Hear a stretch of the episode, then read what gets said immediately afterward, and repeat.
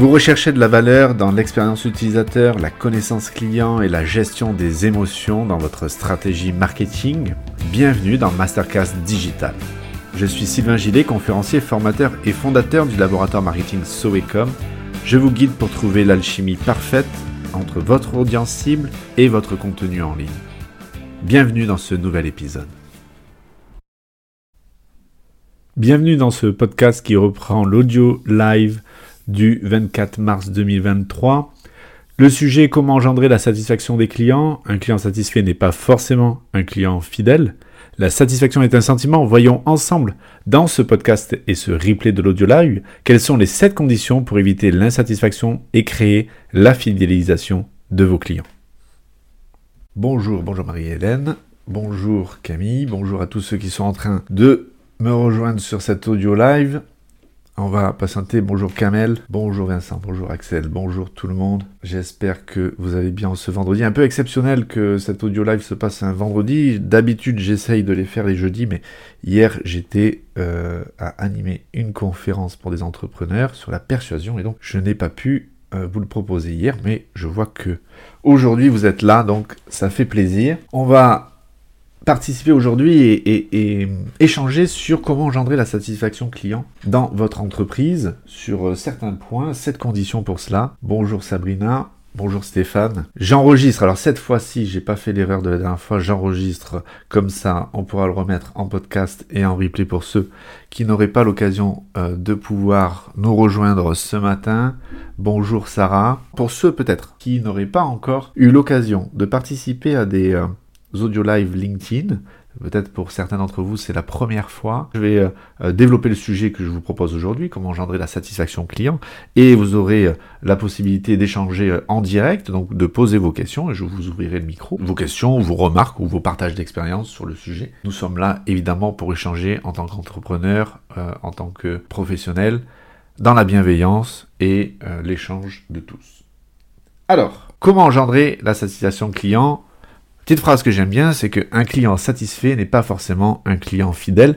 Peut-être que vous avez déjà vécu ça euh, en entreprise sur ce sujet, ce, large sujet de comment fidéliser euh, nos clients aujourd'hui et quelles sont les attentes. Alors, on va voir cette règle, cette condition. Mais avant de rentrer dans le pratico-pratique de c'est quoi ces sept conditions et comment est-ce qu'on va pouvoir les implémenter dans l'entreprise, c'est d'échanger sur la notion de satisfaction. Quand j'interviens parfois en entreprise, euh, euh, j'aime bien en premier lieu demander quelles sont les valeurs euh, de la société. Et alors, peu importe la raison pour laquelle j'interviens dans l'entreprise, sur mon domaine de compétences, mais j'aime bien toujours poser cette question. Et à 80% des chances, j'ai des entrepreneurs ou, des salariés qui me disent, ben, nous, la première satisfaction, la première valeur que nous partageons, c'est la satisfaction client. Or, aujourd'hui, en 2023, je leur pose la question, est-ce réellement une valeur de votre entreprise? Parce que aucun client ne s'attend à venir chez vous et à être insatisfait. C'est un dû pour le client euh, de choisir un produit et faire le choix de tel ou tel prestataire ou telle et telle entreprise et d'être satisfait. Donc, c'est pas une valeur, c'est une qualité dans une entreprise, la satisfaction client. Aujourd'hui, on a tous les moyens possibles pour pouvoir euh, la justifier par des euh, notations en ligne en fonction des entreprises, des business ou autres, mais euh, on peut en tout cas par des témoignages clients ou autres l'illustrer. Mais la satisfaction, à proprement parler, c'est un sentiment. Vous savez que j'aime bien aborder tout ça du point de vue des émotions et des sentiments. c'est un peu comme ça que je me positionne sur le marketing. Mais la satisfaction est un sentiment. Et un sentiment se génère par nos propres pensées. Donc la question que je vous pose, c'est que mettez-vous en place dans votre entreprise, dans votre business, pour engendrer des pensées à vos clients qui les mettent dans un sentiment de satisfaction envers vos produits ou vos prestations. Eh bien, ce sont les sept conditions que je vous propose de découvrir aujourd'hui, qui nous sont partagées par Georges Chetoshin, hein, qui est un peu le chantre du marketing émotionnel, pour développer ensemble justement ce qu'il y a à implémenter dans la société, dans votre entreprise, pour arriver à une satisfaction client. Il ne s'agit pas simplement d'avoir un bon CRM, un bon parcours client. La satisfaction et la fidélisation font partie du parcours client, mais doivent respecter un certain cadre. Ce cadre, je vous le présente autour des sept conditions. Alors, la première condition, et vous avez, enfin, elle est évidente, mais c'est bien de la rappeler, c'est de mobiliser l'ensemble des collaborateurs. La satisfaction et la fidélisation d'un client dans une entreprise est l'affaire de toutes et tous, quel que soit euh, le service ou le poste en question. Mais quand on a dit ça, euh, on a tout dit, c'est très bien. Maintenant, comment on fait? Parce que malgré tout, votre client, il a, il a des frustrations, mais vos salariés ou vos collaborateurs, ils en ont aussi. Et parfois, les frustrations de collaborateurs vont faire tomber la motivation. Ça, c'est un gros problème.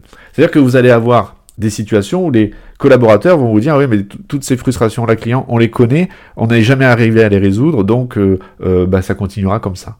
Ça, c'est pas très positif comme vision. Il faut arriver, donc, dans un premier temps, première action, à trouver les contradictions de notre marché. C'est-à-dire quoi trouver les contradictions de notre marché? Ça veut dire que dans un marché dans lequel vous êtes, vous avez forcément des contradictions communes avec vos concurrents. Ça veut dire quoi? Si je prends l'exemple de, des téléphones mobiles, des smartphones, Apple, Samsung, Oppo ont tous la même contradiction marché qui est liée à une frustration client, qui est l'autonomie des batteries. Donc ils cherchent tous à, avoir le smartphone qui est le plus autonome et qui dure le plus longtemps. Mais c'est une contradiction qui est partagée par l'ensemble des concurrents. Évidemment, il faut mobiliser l'ensemble des collaborateurs pour essayer de résoudre au maximum cette frustration client. Pour cela, on peut très bien créer un groupe de pilotage interne dans l'entreprise où des salariés de différents services vont pouvoir échanger sur ces contradictions et sur ces frustrations clients que l'on va pouvoir identifier. Et bien sûr, par la suite, essayer de résoudre au maximum. On n'arrivera peut-être pas à une solution parfaite, mais en tout cas, on arrivera à atténuer cette contradiction sur son marché. Et c'est comme ça d'ailleurs que les entreprises deviennent de plus en plus innovantes, parce que si on s'arrête à se dire bah ça on peut pas le résoudre, on va pas très loin. La deuxième condition, c'est de mettre en place les essentiels. Alors qu'est-ce qu'on entend par essentiel? Il y a déjà une première question que va euh, inconsciemment vous poser votre client, c'est pourquoi êtes-vous là pour moi? Inconsciemment, on peut se poser la question pourquoi êtes-vous là pour moi? Et la réponse que doit apporter l'entreprise, elle est très claire et, elle doit être complétée dans la phrase que je vous propose. Je suis là parce que je veux vous défendre contre telle situation. Et dans ce cadre-là, le client comprend qu'est-ce que vous allez lui proposer. Mais derrière ça, il sous-entend des essentiels. Je vous prends un exemple d'essentiel. Vous prenez le train, Avignon-Paris. Vous prenez le train et un de vos essentiels, vous avez payé votre place, vous, rentrez dans le train, la première chose que vous êtes censé quasiment tous faire lorsque vous asseyez, c'est de trouver une prise électrique pour votre smartphone ou votre ordinateur, parce que vous allez potentiellement travailler ou parce qu'il a bientôt plus de batterie, il faut le brancher. Ça, c'est un essentiel. Avoir une prise électrique dans un TGV qui vous mène d'un point A à un point B, c'est un essentiel.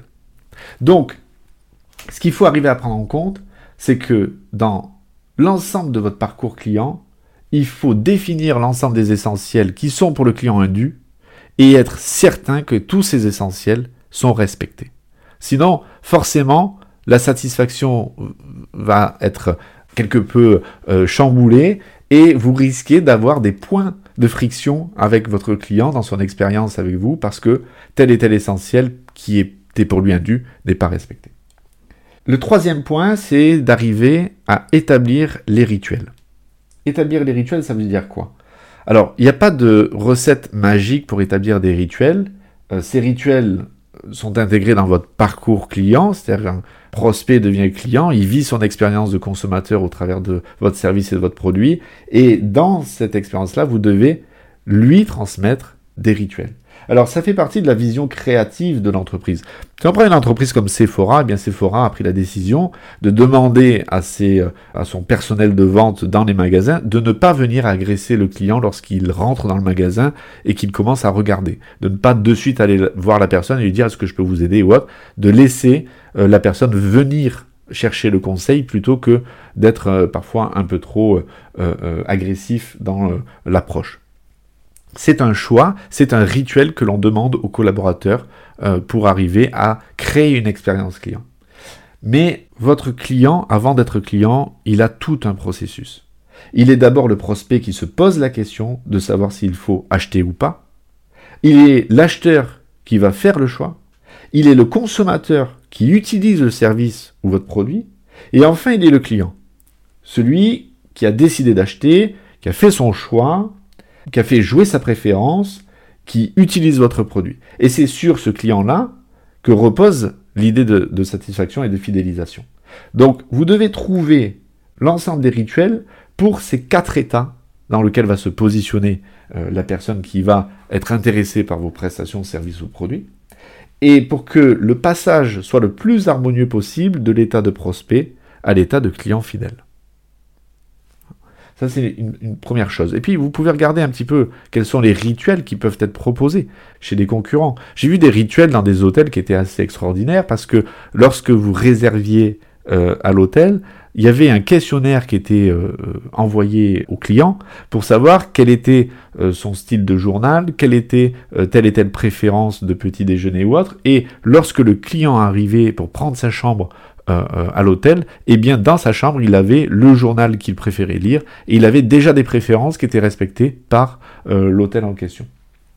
Ça fait partie de l'expérience client, la création de rituels, et forcément ça appuie et ça va développer les systèmes de pensée de satisfaction de votre client. En quatrième point, il y a l'utilisation des soft skills. Alors, les soft skills, on entend beaucoup parler dans le recrutement. Là, on va parler des soft skills qui doivent être développés par les collaborateurs et qui doivent être mises en place dans l'ensemble euh, des personnes qui sont euh, face aux clients, notamment dans la vente. Les différents facteurs, c'est déjà, le premier facteur, c'est la motivation. Évidemment, il faut que vos collaborateurs se sentent motivés à répondre aux, sollicitations euh, du prospect du client. Ensuite, il y a la fierté d'appartenance. Si vos collaborateurs, les personnes de l'entreprise n'ont pas un sentiment de fierté d'appartenance, ça peut être compliqué de promouvoir euh, le savoir-faire d'une entreprise. Donc il faut développer la fierté d'appartenance. Il faut appuyer, et du moins il faut comprendre, le company personal branding. C'est-à-dire que le collaborateur est aussi la marque. Et ça, j'ai beaucoup d'entrepreneurs qui disent ah, mais je comprends pas pourquoi sur les réseaux sociaux, sur LinkedIn ou autre, il y a plus de likes lorsque on voit les collaborateurs travailler ou qui se mettent en avant sur les réseaux sociaux que sur un article de fond qu'on a partagé ou on a pris du temps à rédiger quelque chose de qualitatif. Tout simplement parce que vos collaborateurs sont aussi votre marque et que sur les réseaux sociaux, on veut voir qui fait l'entreprise. L'autre facteur, c'est le partage des émotions. Il n'y a pas de raison que vous ne partagiez qu'en interne vos réussites. Il faut arriver également à storyteller et à présenter à vos clients, à votre audience, à votre communauté, vos réussites. Parce que, alors ça c'est un petit peu aussi la notion, vous savez, dans un plan de communication digitale, il y a différents, il y a différents euh, catégories à traiter, dont l'histoire de l'entreprise. Et quand on parle de l'histoire de l'entreprise, euh, j'avais dû déjà en parler dans un audio live, souvent on a de très bonnes compétences pour expliquer que c'est euh, l'arrière-grand-père qui a potentiellement créé l'entreprise, et puis ça fait quatre générations qu'on développe la société et tout machin. Ok. Mais l'arrière-grand-père, il a peut-être eu l'idée, mais il a pu développer son entreprise qu'avec des clients. Et finalement, dans l'histoire de l'entreprise, on oublie souvent de positionner le client et de dire c'est tel client historique qui nous a permis aujourd'hui de développer telle nouvelle prestation ou d'avoir telle et telle nouvelle innovation dans notre entreprise. C'est pas forcément simplement l'entrepreneur ou euh, la famille qui fait que l'entreprise euh, croît, même avec des salariés. Ce qui fait que l'entreprise croît, c'est parce qu'elle a des clients qui leur font confiance. La perception d'une situation à un moment donné.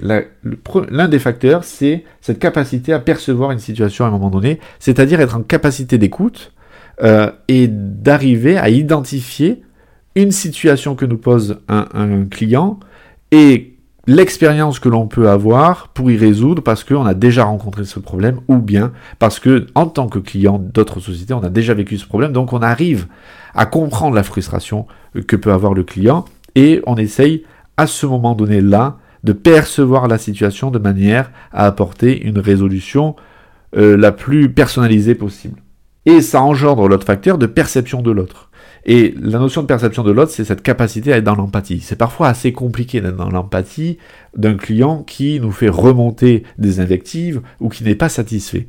Or, c'est dans son droit de client Euh, et dans ce cadre-là, il faut être absolument dans l'empathie. Je vais prendre un exemple de la marque Horace, parce que j'aime bien cette marque et j'ai déjà eu un problème dans un colis. Je leur ai simplement dit la prochaine fois dans la commande, attention que le shampoing s'ouvre pas ou quelque chose comme ça. Et à chaque fois que vous, que vous posez une problématique au service client, ils répondent par ce n'est pas normal.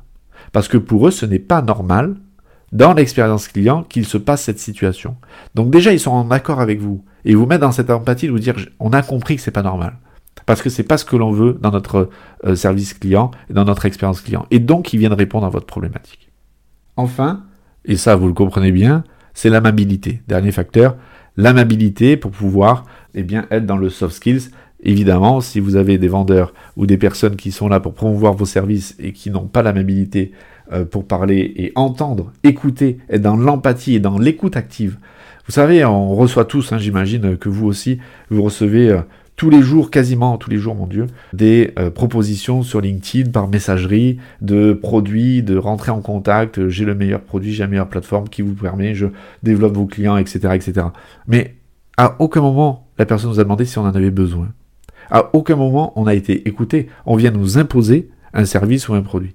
Alors, c'est pas comme ça que fonctionne euh, la, commercialisation, euh, vous le comprenez. Le cinquième, la cinquième condition, avoir l'état d'esprit. Alors, il faut arriver à inculquer un état d'esprit dans l'entreprise pour arriver à un objectif. Finalement, vous savez, les entreprises ont, ont différentes visions. Soit vous avez une vision purement capitalistique qui vous dit mon objectif d'entreprise c'est de générer du chiffre d'affaires, ou vous pouvez y apporter une vision sociale de dire ça fait vivre des familles parce que j'embauche des gens derrière, mais vous avez aussi la possibilité de dire que c'est un challenge commun pour arriver à un objectif qui est le zéro frustration client. Et de se dire on a un objectif dans notre entreprise, c'est d'arriver au zéro frustration client. Et c'est exactement ce qu'applique Toyota. Et Toyota, ils appliquent ce qu'ils appellent au Japon le Kaizen, qui signifie la perpétuelle amélioration.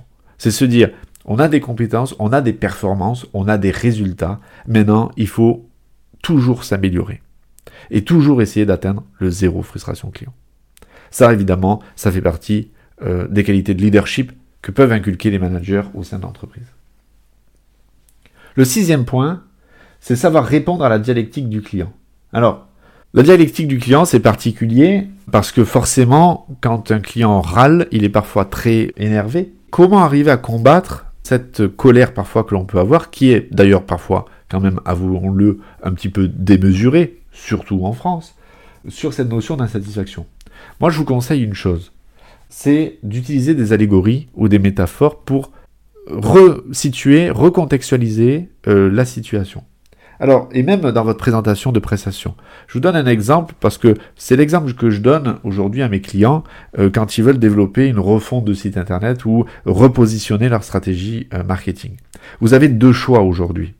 Vous avez le choix de confier votre stratégie marketing digital, site internet, réseaux sociaux à des créatifs qui vont étudier des designs et des tendances et vous proposer de jolis sites. Et vous avez la possibilité de confier votre stratégie marketing et votre refonte de stratégie ou de site internet et autres à des analystes qui font de la data science et qui vont analyser le comportement de vos prospects de vos clients, analyser les réseaux de vos concurrents et vous ouvrir des opportunités en fonction de ces comportements-là, tout en préparant ben, des refontes qui sont liées à ce qu'attendent les cibles par rapport à ce qu'elles disent sur le web et toutes les données qu'on peut euh, en récolter. L'allégorie que l'on peut faire là derrière ça, c'est que vous allez avoir des professionnels qui vont vous livrer un radeau, ils vont vous donner des pagaies, ils vont vous dire allez chercher du poisson. Et puis là, vous vous retrouvez tout seul sur l'océan et vous ne savez pas où aller. Alors que si vous passez par des data scientists ou des professionnels du marketing liés à la data, ils vont d'abord analyser où sont les zones de pêche, ils vont vous livrer un bateau qui va vous permettre d'extraire le volume de poissons dont vous avez besoin à l'instant T dans votre société en partant de données internes liées à vos performances et vous permettre d'améliorer constamment par la donnée vos performances et d'augmenter soit votre flotte de bateaux et vos zones de pêche, soit agrandir votre bateau lui-même. C'est un petit peu l'allégorie que l'on peut faire. Le deuxième point pour arriver à rentrer dans la dialectique du client, c'est également de remettre en perspective euh, parfois son ton. C'est-à-dire que on pourrait très bien lui dire là, en fait, si on vous prend au mot, ce que vous attendez derrière votre réflexion et votre remarque, c'est que notre société ferme et que tous les salariés soient au chômage. Et là, en fait, le client va se dire, ben non, en fait, c'est pas, pas ce que je souhaite. Oui, mais si on va au bout de votre réflexion, c'est finalement ce que vous vous invitez à, réaliser. Donc parfois quand on remet un peu en, place le, client dans la vision qu'il a et la perspective, moi ça m'est arrivé par exemple au début de ma carrière quand on, travaille avec des restaurateurs sur les commentaires, euh, quand une personne vient écrire un commentaire de deux pages parce que la salière était mal positionnée sur la table, euh, et qu'on écrit à ce client en disant voilà vous avez laissé ce commentaire, sauf qu'il faut que vous preniez en considération que ce commentaire a un impact de notoriété dans l'entreprise, parce qu'un restaurant c'est pas simplement un lieu où vous venez manger, c'est une entreprise économique avec des gens qui vivent autour de cette entreprise. Et eh bien là en fait le client il a retiré son commentaire parce qu'il va se dire Ok, je suis allé un peu trop loin à par rapport à euh, la problématique qui était euh, la salière qui était mal positionnée sur la table. Et c'est du vécu, hein, c'est pas de l'invention. Là. Et puis je vous invite à, enfin moi je trouve ça passionnant aujourd'hui. Je suis rentré dans ce, dans cette euh, curiosité de la synergologie. Je sais pas si vous connaissez la synergologie, qui est l'étude en fait du corps du positionnement du corps, d'arriver à lire les attitudes et les gestes de la personne qui est en face de vous à par rapport à ce qu'il est en train de dire et de finalement découvrir si son corps dit l'inverse de ce qu'il dit ou de ce qu'il pense. C'est assez passionnant. Et le septième point, c'est maîtriser les prérequis. Évidemment, il y a des prérequis dans une entreprise. Comme je vous disais, au début, la satisfaction client, euh, c'est un dû pour le client. Il s'attend forcément à être satisfait. C'est comme si vous dites, ben, dans nos valeurs, euh, la qualité produit, euh, c'est l'une de nos valeurs. Ben non, en fait, la qualité, forcément, le client s'attend à ce que vous fassiez de la qualité. Et il y a neuf prérequis à respecter dans une entreprise aujourd'hui pour mériter ses clients tous les jours. Le fait d'être coopératif, d'être créatif, d'être préventif, d'être proche, d'être souple, d'être réactif, d'être honnête, d'être anticipatif et d'être rapide. Aujourd'hui, 2023, tout ça, c'est forcément un dû dans les prérequis euh, de l'entreprise et dans le cas de mener le client à une fidélité.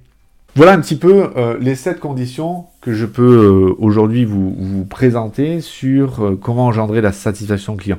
Pensez toujours que, et j'y reviens parce que c'est quelque chose qui me tient à cœur, la satisfaction est un sentiment vous ne pouvez engendrer le sentiment de satisfaction chez votre client et sa fidélité qu'en implémentant des process qui vont vous permettre euh, de le mener dans, cette, dans ce sentiment-là profond de satisfaction. Voilà pour euh, le développement un petit peu de ce que je voulais vous présenter rapidement aujourd'hui. C'est un sujet tellement vaste, la satisfaction client, qu'on pourrait dire encore énormément de choses, satisfaction et fidélité euh, de nos clients. J'ouvre les micros et je vous laisse la parole. Il vous suffit de lever la main et puis je vous donne la parole. Si vous avez évidemment une question sur le sujet, une remarque à apporter, une expérience euh, potentiellement à partager avec l'ensemble des auditeurs. Oui, Jenny, ça bon, ça marche. Bonjour. Je, suis malheureusement arrivée en, cours de route, donc j'ai pas entendu, j'ai pas pu entendre le, démarrage. Euh, comment bien engager les collaborateurs euh, qui sont là On a, si vous voulez, un, standard avec des personnes qui vont répondre à un certain nombre de, de nos adhérents sur le national. Comment bien engager ces collaborateurs, puisque finalement, ce sont aussi, ils font entièrement partie de la fidélisation. Comment bien les engager dans, dans ce process? Alors, euh, déjà, il y a une première euh, étape à faire, c'est euh, ben, un audit de, du ressenti des collaborateurs vis-à-vis de la marque, de l'entreprise et de ce qu'ils proposent. Parce que les collaborateurs parfois vont identifier des frustrations clients ou adhérents ou autres, mais vont potentiellement eux-mêmes avoir des frustrations liées à la mise en avant de services, de produits ou autres, parce que ils sont pas totalement convaincus par quelque chose. Il y a parfois des points de, frustration chez le collaborateur, ou bien il n'a pas forcément compris euh, certains points à développer, ou bien en fait c'est l'entreprise aussi qui n'a pas su forcément bien transmettre l'enjeu qu'il y a derrière tel et tel point. Euh, donc le premier état à faire, c'est d'arriver à identifier euh, où sont les points de frustration dans l'équipe et où sont les points de tension au sein de ces équipes pour euh, alors avec une parole entièrement libérée. Je vous avoue que parfois quand on mène ça en entreprise, c'est parfois un peu compliqué de le faire avec les managers. Donc souvent, c'est plutôt en consultant externe qu'on intervient parce que on va pouvoir le faire autour d'interviews et euh, le collaborateur est plutôt ouvert à parler à quelqu'un qui est en dehors de l'entreprise plutôt que dans l'entreprise pour des raisons parfois de, hiérarchie ou autre. Euh, et puis le, le, consultant lui fait surtout simplement une synthèse de tout ça. Et ensuite, je trouve que l'un des meilleurs outils pour engager les collaborateurs euh, dans ce dans cette notion d'amélioration continue, dans la fidélisation du client, c'est l'intelligence collaborative, l'intelligence collective autour de ce qu'on appelle le World Café, qui est un atelier en fait de travail euh, par équipe et où chacun tourne autour de différents sujets pour donner son avis sur qu'est-ce qu'il faudrait améliorer et comment est-ce qu'il faudrait améliorer euh, telle et telle euh, problématique qu'on peut rencontrer dans l'organisation interne et dans les retours clients. Voilà, ce qui, ce qui, je pense, est déjà une première étape à mener en interne. Très bien, merci. Voilà, je vous en prie. Vincent, vous aviez une question voilà, super. Bonjour. Bonjour. Euh, ben, en réalité, Jenny a anticipé ma question. C'était la même chose. Ah, ok. Je travaille, oui, je travaille dans, dans, une entreprise de développement informatique. Ouais. Il y a souvent beaucoup de pression au niveau des projets et euh, comment l'interface euh, entre l'équipe et, le client, c'est pas toujours euh, facile à mener les opérations et à les motiver parce que ben, d'un côté, ben, ils ont évidemment euh, le petit confort derrière leur, leur, poste de travail, donc ils n'ont pas spécialement envie d'être au contact du client. Et puis ben, après, il, faut, il faut tempérer, il faut comment est-ce qu'on dit ménager la chèvre et le chou Oui, c'est sûr, c'est sûr. Voilà, donc c'est le, même, Alors, le même aspect. Donc, ça avait déjà répondu Ken. Ouais, à, par rapport parfois à des, à des, à des, à des entreprises comme les votes sur des sujets de, de projets, euh, euh, je vois ERP ou, ou, effectivement informatique, euh, c'est parfois assez, euh, en fait, euh, gratifiant pour les collaborateurs de fonctionner en sprint ou en, ou en méthode agile ou, ou Scrum Board si vous, si vous implémentez déjà ces, ces stratégies-là en interne, pour justement non pas simplement améliorer l'outil et le service, mais aller à l'objectif du zéro frustration client pour que eux-mêmes se sentent soulagés de se dire on n'aura plus à traiter telle et telle demande parce que on va implémenter euh, dans la prochaine version ou, en, méthode agile euh, la rectification de tel et tel point. Exact. Très bien. Exact. C'est dans, dans, les cartons. Ouais, voilà, bah, super. Il y a parfois un petit peu de résistance euh, au changement de la part de l'équipe. Justement, ils ont ils n'ont pas toujours spécialement envie de prendre le rôle de l'interface client et puis d'avoir le product owner qui, vient euh, d'une certaine manière donner les priorités. Euh, et alors ils sont d'une oui, d'une certaine façon ils sont entre guillemets hein, mais réduits à la conception donc, euh, parfois, il un peu le, le, fil, le fil du développement de cette manière-là. En tout cas, ce sont les arguments que, que je peux sentir. Ouais. Il, y a, il y a une stratégie. Sur... Alors, en fait, il y a, y a, y a deux choses. C'est vrai que parfois, dans ces, dans ces moments-là, sur l'accompagnement au changement, euh, ça pose souvent des questions. Euh, ça, ça, de toute façon, ça vient perturber les habitudes. Donc, souvent, euh, il, y a des, il y a des réticences. Euh, c'est déjà de, de, de valoriser, de mettre en avant les réussites de collaborateurs qui sont déjà ambassadeurs sur ce sujet-là. Mais derrière, quand les, les les, collaborateurs ou autres viennent euh, euh, poser des résistances, c'est de faire la stratégie des 5 pourquoi et euh, d'aller chercher la cause finalement beaucoup plus sous-jacente qu'attend euh, le collaborateur derrière une, question qui est parfois simplement technique ou d'ordre managérial, euh, qui en fait derrière peut plutôt toucher à une valeur interne qu'il peut avoir ou à d'autres expériences qu'il a pu vivre et qui le touchent différemment. Donc la, la, la, stratégie des 5 pourquoi et d'essayer d'aller poser la question la plus profonde du collaborateur va permettre parfois d'identifier quels sont les véritables freins de la personne. Merci. Je vous en prie. Oui. Manara, le micro est ouvert. Alors, bonjour Sylvain. Bonjour. Par ici oui. Très bien. Donc, euh, je suis à Dakar. Euh, je travaille dans une business school euh, qui s'appelle Groupe ISM. Oui. Et en fait, lorsque je pose souvent la question aux étudiants qui viennent d'arriver en, en, première année, après le bac, et euh, je demande en général comment vous trouvez l'école avant d'arriver et, une, fois, une fois inscrit. Ils me disent qu'avant d'être dans, avant de s'inscrire, ils sont toujours très, euh, très enthousiastes par rapport à, la communication qu'on fait, par rapport à lorsque les jeunes viennent faire des, des, euh, les tests d'entrée. Oui. Toujours très bien, ça se passe bien, ils mangent bien, etc. Et tout. Mais une fois qu'ils sont inscrits, on ne voit plus la même dynamique par rapport à, cette euh, campagne de, comment on peut dire ça, de séduction, parce qu'une fois qu'ils sont inscrits, euh, c'est comme si, bon, il n'existait plus. C'est-à-dire que maintenant ils sont inscrits, voilà, c'est bon, ils vont juste faire des cours, voilà. Mais La question que je veux savoir, c'est comment dans ce genre de situation, à part les cours qu'on leur donne, à part la pédagogie, etc., et les diplômes qu'ils sont venus obtenir, donc quel, quel, genre de choses, quel genre de, de, de, de choses pourrait-on faire justement pour les fidéliser, qui sont en dehors de tout ce qui est pédagogie, en dehors de tout ce qui est diplôme, etc. Mais des choses qui peut-être n'ont l'air de rien, mais qui pourraient être efficaces pour les retenir pour les masters ou d'autres choses comme ça. Bien sûr. Alors, euh, là, c'est dans votre cas euh, d'une école, c'est on, on, prend un métaphore, c'est-à-dire que vous, c'est pas les collaborateurs forcément, c'est plutôt euh, les étudiants. déjà, il y a, y, a, y a effectivement cette notion de parcours qui pour vous parcours client. Le jeune découvre l'école et le jeune s'inscrit à l'école et il y a un soufflet, il dit bon ben c'est bon, ok, je suis inscrit. Maintenant, en fait, au moment de l'inscription, ce qu'il faut arriver à, à engendrer euh, chez le jeune, c'est la fierté d'appartenance à l'école en question. C'est-à-dire que juste avant, il avait la motivation d'arriver à s'y inscrire, puis en fait, il s'y inscrit. Donc le résultat est obtenu.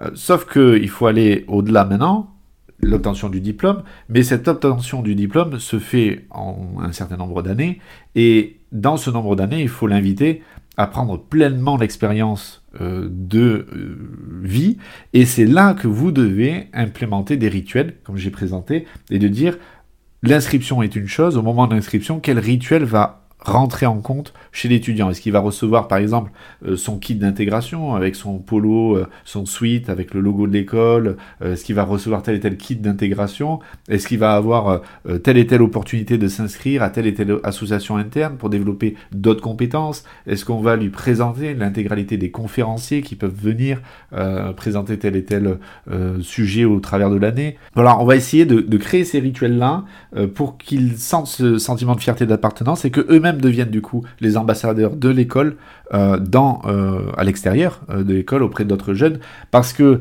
ce qui fait la réussite ce qu'on peut développer autour d'eux hein, ce qui fait la réussite de leur diplôme c'est la notoriété de l'école. Et la notoriété de l'école finalement c'est eux qui en sont responsables.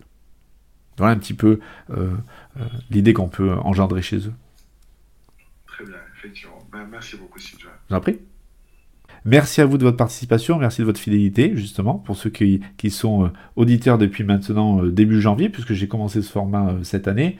Et puis, je trouve ça assez sympa, plus interactif que de simples podcasts. Là, on peut échanger ensemble, vous pouvez participer, je peux vous répondre, et je trouve que c'est voilà, plus enrichissant. Merci d'avoir écouté cet épisode, et n'hésitez pas à rejoindre la page LinkedIn Laboratoire Marketing Sovecom pour suivre les prochaines audio live LinkedIn dans lesquelles vous aurez l'opportunité de venir participer et poser vos questions en direct avec l'ensemble de la communauté. Merci, à bientôt, gardez le cap et bonne continuation à toutes et à tous. Au revoir.